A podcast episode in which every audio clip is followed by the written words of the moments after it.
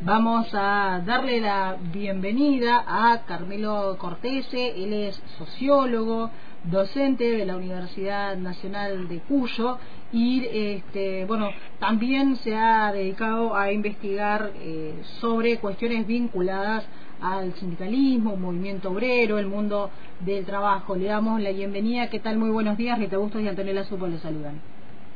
¿Qué tal? ¿Cómo están ustedes? Un gusto. Un gusto. Eh, bueno, lo convocábamos a la mesa en relación a esta situación de conflicto intergremial, social y popular por el que está atravesando la provincia de Jujuy, pero bueno, entendiendo que es una dinámica que también se da en otros puntos del país, se da actualmente, se ha dado. Este, nosotros tenemos antecedentes aquí en nuestra zona, el, más cercano, el más lamentable, eh, doloroso y con mayor repercusión ha sido en su momento el asesinato del maestro Carlos Fuente Alba en Neuquén, aquí a poquitos kilómetros de donde nosotros estamos, y nos interesaba eh, la, la, mirada de alguien que, que estudia este, cómo este, son estas formas de disciplinamiento de los movimientos obreros y sindicales. Bien, eh, bueno, evidentemente sería un tema extenso que podemos verlo desde varios ángulos. Eh, un tema sería eh, ver cómo ciertos cambios, ciertas reformas, ciertas transformaciones precisan de la represión policial o de alguna otra forma de represión que puede ser judicial eh, para impedir eh, la resistencia, la lucha, el reclamo, la protesta.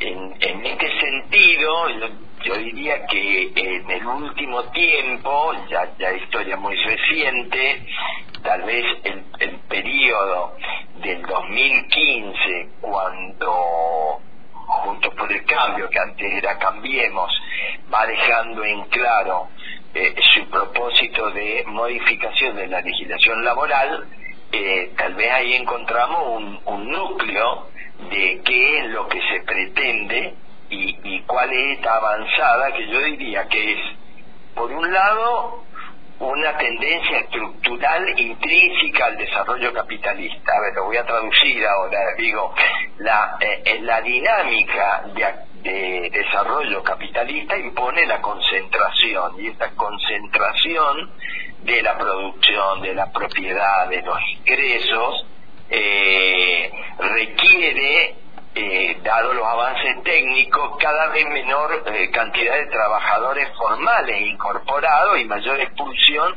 al sector informal. Y, y, el, y el sector formal requiere un trabajador que no sea el trabajador sindicalizado, agremiado, eh, con sindicatos, con convenios colectivos. Ahí hay un núcleo que debiéramos explorar y que estuvo claro en el proyecto de reforma laboral que presentó el expresidente Macri. Para que se entienda, digamos, eh, esto de que en lugar de trabajador u obrero se lo denominaba colaborador, no era un cambio de término, mm. Sino eh, esta imagen que pretenden instalar y, y el y el eje que hoy vuelve a plantearse y que todos los, por ejemplo, todos los economistas de Juntos por el Cambio lo han planteado es la eliminación de la indemnización por despido. No sé si por ahí, bueno, te contesto, pero a lo mejor les sirve el ejemplo de Mendoza. En Mendoza en el 2015, eh, en sintonía con el triunfo nacional de Cambiemos, triunfa Cambia Mendoza, dirigido por Alfredo Cornejo, quien lo, nombro porque fue presidente de la UCR, luego Morales, hoy en Jujuy el presidente de la UCR, y marca una tendencia de derechización del partido radical.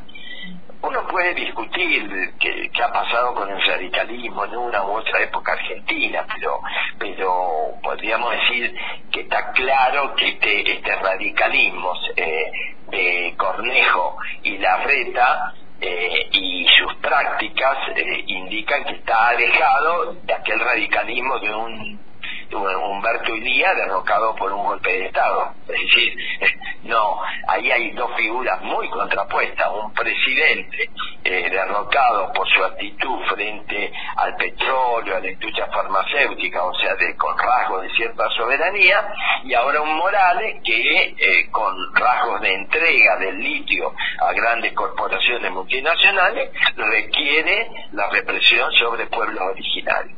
Sí, también eh, en relación por ahí a esto que vos decís, em, vos este, dentro de, los estudios este, que, has trabajado hablas sobre bueno, estos laboratorios antisindicales o antigremiales o represivos.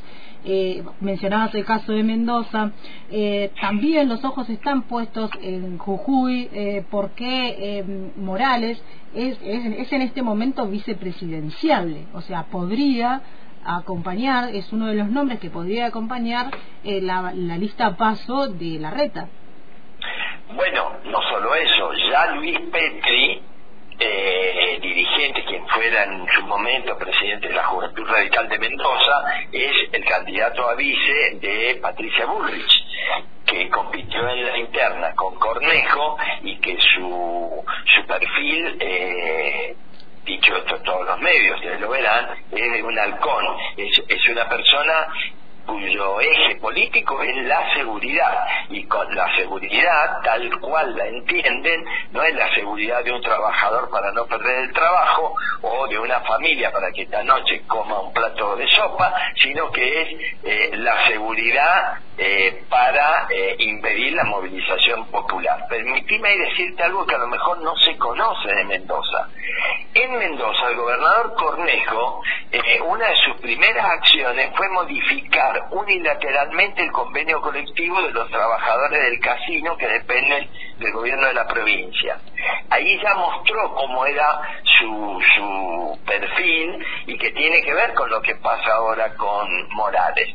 Luego ah, sancionaron un código contravencional, por lo cual en Mendoza, desde hace años, toda marcha, toda manifestación que hacemos, eh, hay que pagar multas eh, ya sean los sindicatos, los partidos políticos, hasta las organizaciones de desocupados, les caen multas que son efectivamente cobradas porque si no recaen individualmente sobre los dirigentes. Eh, por ejemplo, el secretario del sindicato de docentes de, de Mendoza, eh, el anterior, eh, le cayó la intimación a pagar una multa enorme, por lo cual finalmente el sindicato que se resistía tuvo que pagar porque si no embargaban al, dirigente.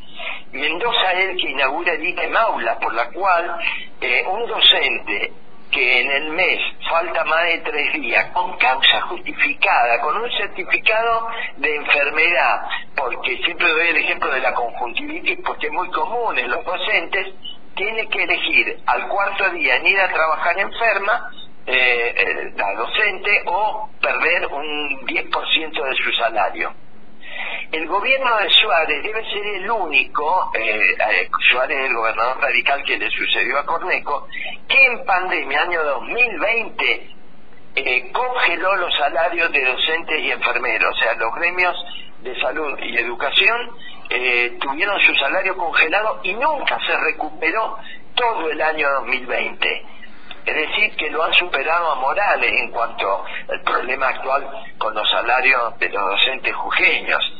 Y en Mendoza eh, se ha judicializado toda la protesta a punto tal que la mayoría de los dirigentes sindicales tienen causas abiertas que son una espada de Damocles que pende sobre ellos y de, y de hecho se los ha encarcelado por orden directa del gobierno cuando han, digamos, participado en protestas. Esto ha ocurrido tanto con dirigentes políticos como sociales. Que es un laboratorio que no ha llegado al extremo de la represión de Jujuy porque de alguna manera eh, por las características sociales de Mendoza ha ido disciplinando y ha ido conteniendo el conflicto pero no porque no existe este conflicto sino por lo que ellos eh, alardean de ser muy efectivos en haberlo logrado. Punto tal que uno de los logros del gobernador Cornejo cuando terminó en el 2019 fue, dicho por él, haber terminado con 8.000 empleados estatales menos y haber aumentado la población carcelaria. Mucha más gente en la cárcel, mucho menos trabajadores docentes y de la salud. Bueno, muy claro el, el análisis que haces. Em, vamos a, volver a convocarte seguramente este, conforme bueno el desarrollo de, este, de este conflicto allí en, en, Jujuy, pero bueno, también esto para darle una mirada más federal porque bueno, entendemos que no son prácticas aisladas, sino sistemáticas este, de determinados sectores para disciplinar a los movimientos sindicales. Permitime decirte simplemente, eh, al final que uno pinta esto tan negro, pero hay que pintar también del otro lado la capacidad que ha tenido toda la clase obrera argentina, los sectores populares, los movimientos sociales, en eh, la capacidad de reunirse, organizarse, resistir y enfrentar esto, porque si no parece un poder omnímodo y lo que demuestra Jujuy, eh, esta rebelión de las comunidades, de los docentes que eh, permiten pensar en un mejor futuro y no, no quedarnos con una pintura negra. Bien, muchas gracias por el contacto. Chao, hasta luego.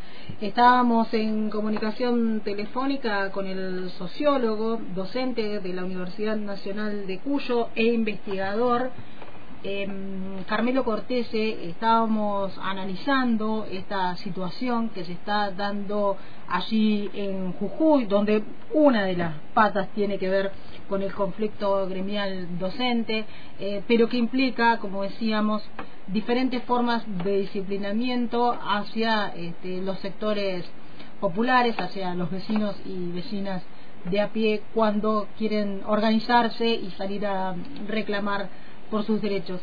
Eh, permítanme cerrar esta nota con un poema que ha compartido Marianela Saavedra. Dirá la gente de panza llena que tirar piedras está mal. Dirán quienes no piensan en la salud de la tierra que insultar está mal. Dirán los que transan por dinero, los que reprimen por una orden, los que no se mueven para no oír sus cadenas, dirán que la violencia no es el modo. Como si supieran lo que la violencia es, lo que la violencia hace. Bendigo la boca que grita para romper el silencio opresor. Celebro la piedra que rompe la norma. Justifico el fuego que simboliza el hartazgo. Acepto y honro a un pueblo que no pone la otra mejilla. Que si está bien o mal, no será la moral de la comodidad burguesa la vara con la que se midan estos pecados. El límite de un pueblo enojado deberá ser el exilio de los traidores. Ganar es un premio, resistir es la gloria.